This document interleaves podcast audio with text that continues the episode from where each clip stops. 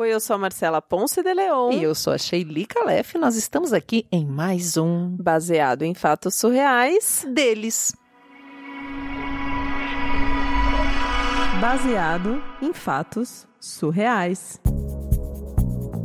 Histórias de mulheres. Não, pera. Histórias de homens compartilhadas com empatia, intimidade e leveza, por que não? Onde o assunto é a vida e o detalhe, o surreal. Eu mudei para São Paulo, acho que foi 2013, é, 2013. Eu, eu, eu vim para cá em busca de, de um novo ar, assim, de vida, porque eu estava empreendendo na, na, minha cidade de origem, não deu certo. É, a gente desfez a sociedade, perdi dinheiro, então eu vim para cá, assim, com uma mão na frente, outra atrás, junto com um amigo. E, e para você ter uma ideia, eu fui morar no, ali na, na região do Paraíso, na Paulista, numa república onde moravam outras 15 pessoas. 15 pessoas, assim, de diferentes lugares. 15 pessoas num apartamento? Na mesma casa. Na mesma que casa. Que maravilha, hein? Socorro! É, era bem desse jeito, assim. E, e cara, o que eu consegui na época, para você ter uma ideia, foi um estágio. Eu não consegui nenhum emprego. Eu consegui um estágio. Eu ganhava, assim, 600 reais tinha um custo fixo de 450 reais com a República e... Comia vento. Né? Você pode imaginar que com 150 reais não dá pra fazer muita coisa, né? Não dava pra fazer naquela... Hoje não dá pra fazer nada. Naquela época dava pra fazer um pouquinho, mas era bem complicado, assim. Era bem complicado. E apesar de eu ter vindo com esse amigo para São Paulo, eu, eu me sentia muito sozinho, sabe? Eu me sentia perdidão, assim, na cidade eu não entendia por que, que eu tinha que ficar passando tanto perrengue, assim, sabe? Todos os dias, enfim. As coisas no estádio. Tava vezes... indignado, meio deprimido, talvez. Sim, é. Eu comecei a me sentir mal, enfim, tava sentindo falta de casa, sabe? Da família, da minha mãe. Comecei a pensar muito sobre voltar para minha cidade. E um dia eu tava passeando pelo centro e eu vi uma daquelas casas de massagem barra casa de prostituição, sabe? e tive um, um ímpeto, assim, de, de entrar e ter uma experiência. Não era uma coisa glamourosa, mas na minha situação de uma pessoa que ganha 600 reais por mês, o custo daquela experiência era um custo alto, certo? Mas enfim, eu mas fui me, lá. E deve ser uma coisa. É, mas você tá falando de um lugar barato, assim, de Sim, uma coisa na super. República, um lugar super simples, é isso que eu tô dizendo. Tipo, hum. não era um lugar glamuroso, não, não tava ali em Moema, nas, nas casas, enfim, que, que tem na cidade. Eu tava num lugar super simples, mas ainda assim eram 120 reais. Uau! Meia hora. Mas eu entrei, escolhi lá a menina que eu queria, fui lá, enfim. Rolou o que tinha para rolar, né? Fato consumado. É, não foi assim as mil maravilhas, mas, mas foi bom, enfim, né? É, depois que aconteceu, eu me senti meio mal. Assim, não, não foi assim. Eu tava satisfeita, eu tava aliviado, mas eu fiquei com uma sensação esquisita. Assim. E você nunca tinha pagado por sexo? Você nunca. nunca tinha feito isso? Nunca. Foi a minha primeira vez, assim, na vida. Não foi bom. Eu fui embora para casa com aquele com aquela coisa assim, aquela sensação, né, pós.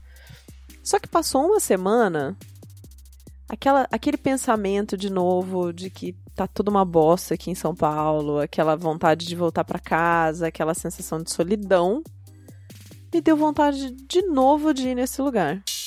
Hum, mas você nem tinha dinheiro para isso? Não, eu não tinha dinheiro, mas tinha cartão de crédito, né? Eita, você foi mesmo assim? Fui. Eu fui, não fui uma vez, não. Eu fui algumas vezes depois. Isso foi se repetindo com alguma frequência. Eu ia pelo menos umas duas vezes por semana. Usava meu cartão de crédito. Eu comecei a procurar bicos para poder fazer, para poder me ajudar a pagar isso, para que eu pudesse é, ir lá e, e, essa situação foi se, se estendendo assim por mais de um ano, sabe? Eu cheguei a sair da República e morar com com meu amigo num outro apartamento e, e a situação continuava se estendendo. A situação que você disse, você continuava frequentando esse lugar de prostituição. Sim, sim. Eu continu... A relação que eu tinha com mulheres era nesse espaço, né? Eu, eu não tinha um relacionamento, eu não saía com outras mulheres.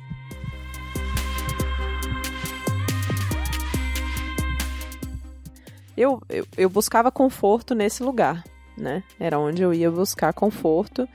E, e é muito engraçado, porque eu nunca fui uma pessoa que fumou cigarro, eu não bebo, é, eu nunca tive nenhuma questão com nenhum tipo de vício. Mas num determinado momento, eu percebi que o que estava rolando ali é que eu estava meio viciado naquela, naquela experiência, naquela situação, naquele jeito de me relacionar com uma mulher. E não só isso, eu comecei a perceber que, por mais que eu tivesse uma sensação boa na hora, quando eu saía e o período assim, eu, eu, eu ficava pior do que antes de ter ido, e cada vez pior. E eu fui me sentindo meio deprimido, sabe? Eu, eu, eu não sei muito bem se era depressão, porque eu nunca fui no médico, nunca, uhum. enfim, procurei um atendimento, exato. Mas é o que eu imagino que seja, sabe? Baseado no que eu já li, no que eu já estudei, enfim. Eu percebi que eu tava. que aquilo tava me fazendo mal. Você tava sabe? adicto, era um negócio porque você descreve exatamente como todo mundo descreve um vício em alguma substância, sei lá, exato, cocaína, essas exato, coisas. Você... Exato, exato. Uma dependência Uma daquilo. dependência. Eu me sentia dependente daquela situação, e aí eu tomei consciência disso. E eu percebi que aquilo era parte agravante do meu mal-estar, sabe? Que eu tava me sentindo cada vez pior por causa daquilo, né? E que eu precisava parar. E aí eu tomei a decisão, não, eu vou parar. Eu vou parar de ir nesses, nessas casas de massagem, eu vou parar de ir nesses lugares de prostituição, porque isso não tá me fazendo bem. Mas entre eu parar até eu realmente não mais ir nesses lugares, assim, foi um tempo, assim, de seis a oito meses, assim, até eu não ter nenhum tipo de recaída. Entre você decidir por parar e realmente e conseguir realmente parar. parar. E realmente parar. E o que aconteceu é que, bom, quando eu, quando eu decidi parar, eu, eu decidi que eu também não ia passar perto do lugar, sabe? Porque era, era um lugar que estava meio no caminho, assim, de coisas que eu fazia, né? Entre onde eu estava morando e onde eu estava trabalhando na época, que até né, depois deste mais de um ano eu estava até com um emprego melhor também. E eu resolvi que eu não ia passar mais por ali. Só que essa decisão e a consciência de que eu estava mais longe do lugar causava mais ansiedade, sabe? Eu começava a ficar Uau. mais nervoso, com mais vontade de ir lá. Às vezes me dava um suor, assim, uns calafrios, umas coisas muito esquisitas, assim. Tinha dia que, que não tinha condições, eu acabava indo, sabe? Eu acabava indo Você e tinha não conseguia... sintomas físicos. Eu tinha então. sintomas físicos, de ansiedade, assim, de saber que, que eu decidi que eu não vou e, que, e, e pensar que o lugar tá mais longe, que talvez eu não possa conseguir aquilo, sabe? Enfim, o tempo foi passando, eu fui é, administrando isso, eu fui administrando sozinho. É, na minha cabeça, né, da onde eu venho e como eu fui criado, é, esse negócio de terapeuta não existe, assim, não, não, não tem essa. É como pra Disney, falar inglês, sabe? Eu, eu, eu cresci num lugar onde isso não fazia parte, assim, da, da, da nossa vida, da nossa história. Assim, eu nem imagina, nem imaginava uma coisa dessa, assim. Hoje, hoje eu consigo considerar isso um pouco mais, mas naquela, naquela época não, assim. Então eu fui em busca disso sozinho, eu conversei com algumas pessoas próximas que eu sentia que tinha abertura, e aos poucos, assim, hoje, hoje na mesma linha de um, de um Alcoólicos Anônimos, assim, que você conta os dias, né? Eu posso dizer que eu tô há quatro anos e meio é, sem nenhum tipo de contato com, com prostituição. E, e, eu entendo e eu até procuro conversar assim com algumas com alguns caras quando, quando rola uma abertura, sabe? De, Uhum. de vir um, desse assunto tocar em algum, algum momento, né? Eu costumo conversar porque eu entendo que, que isso é uma questão antes da prostituição, assim, isso tem a ver com a pornografia, né? A maneira como o, nós, homens, somos colocados em contato e somos educados sexualmente através da pornografia e o que isso reflete na nossa vida, sabe? Então, muitas vezes eu procuro conversar com amigos meus sobre o assunto, assim, tratar, trazer essa, essa, essa questão pro assunto. E hoje posso dizer que eu tô curado, né? Hoje eu tenho uma namorada. Demorou pelo menos, assim, uns, uns dois anos é, depois que, que eu passei por toda essa situação, assim, até que eu me sentisse à vontade para poder me relacionar com uma mulher e não e não olhar para ela da mesma maneira como eu olhava para aquelas mulheres, sabe? Porque o que acontece é que a minha relação com a mulher, ela estava viciada e na maneira como eu olhava as mulheres ao meu redor, com as quais eu me relacionava, entendeu? Então isso precisou mudar na minha cabeça para que eu conseguisse estabelecer outra conexão com elas diferente daquela que eu estabelecia dentro da casa de massagem, sabe? E hoje eu tô super feliz, tenho essa namorada, enfim, procuro. Eu, eu até gostaria de me envolver em questões onde eu pudesse trazer é, meio, meio que levantar uma bandeira, sabe? para poder falar sobre isso, mas infelizmente minha vida não, não, não permite com as, com as coisas que eu tenho feito agora de trabalho. Tô ainda bem, graças ao meu esforço, numa situação muito melhor do que estava quando cheguei em São Paulo, né? Vivo bem, não, não tenho mais 15 pessoas em casa, nem tô passando fome, tá tudo certo. Enfim, essa. E você acha que isso tem a ver com o fato de você ter melhorado? Você tá numa condição melhor, com uma autoestima melhor, resolvendo as coisas melhor? Ah, com certeza. Com certeza, tudo o que aconteceu a partir do momento em que eu percebi o quanto aquilo estava me fazendo mal e me enfiando cada vez mais para baixo, né? Eu tinha buscado um refúgio naquela angústia que eu estava sentindo de ter mudado para São Paulo e percebi que aquilo me colocou mais para baixo. Quando eu acordei e comecei a trabalhar na direção oposta, né? Buscar outras coisas, tentar me livrar desse vício, parar de me relacionar assim com, com as mulheres, as coisas foram andando, sabe? Começaram a dar certo, assim, tipo, uma oportunidade melhor aqui de trabalho, um freela melhor aqui, a minha cabeça estava melhor para poder fazer as coisas e com certeza, com certeza o fato de eu ter me livrado desse vício me ajudou muito, assim, né?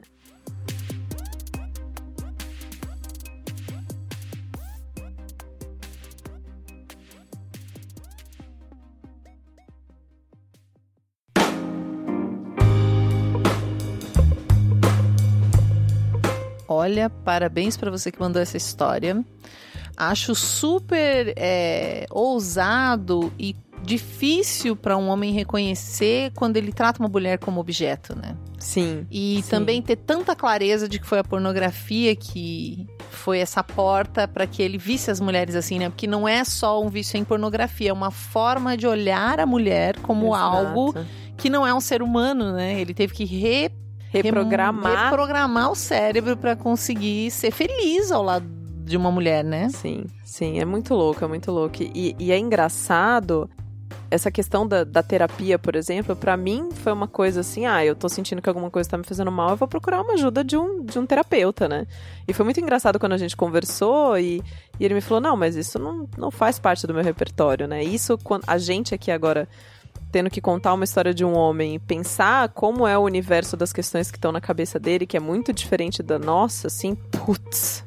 Que, que loucura, que loucura. É uma loucura, mas é que a terapia é uma coisa cara ainda, né? Hoje já tem serviços mais baratos e sociais e dá para encontrar, só que ainda existe um resquício de uma coisa de que é para louco, de que é para quem não. Uhum. E realmente um caminho solitário na cura de um vício é um caminho mais difícil. É um caminho muito árduo.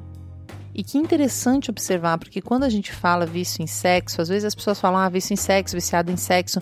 A gente não relaciona muito, ou eu, pelo menos na minha cabeça, não relacionava tanto com essa ideia de um vício em uma substância. Mas pelo que ele descreve, é exatamente a mesma, a mesma coisa. coisa. Você busca porque coisa. te deixa melhor no começo, depois aquilo te deixa pior do que antes. Uhum, uhum. Uma dificuldade tremenda, né? De suar, de, de ter calafrio. Ter cada vez ter uma... mais vontade, essa sensação da ansiedade, né? Muito de louco. uma abstinência uhum. quando não faz, né? Que complexo, que surreal surreal mesmo. E vocês que estão acompanhando a gente, essa é a quarta história dessa sessão especial de casos deles. A gente quer ouvir a sua opinião, então coloca pra gente lá o que você achou desse caso no Twitter, arroba bfsurreais.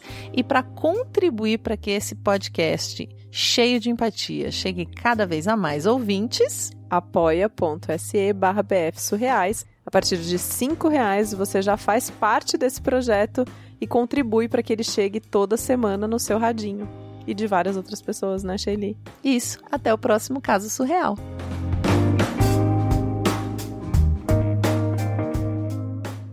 Acompanhe Mulheres Podcasters. Este podcast foi editado por Débora Veiga Ruiz.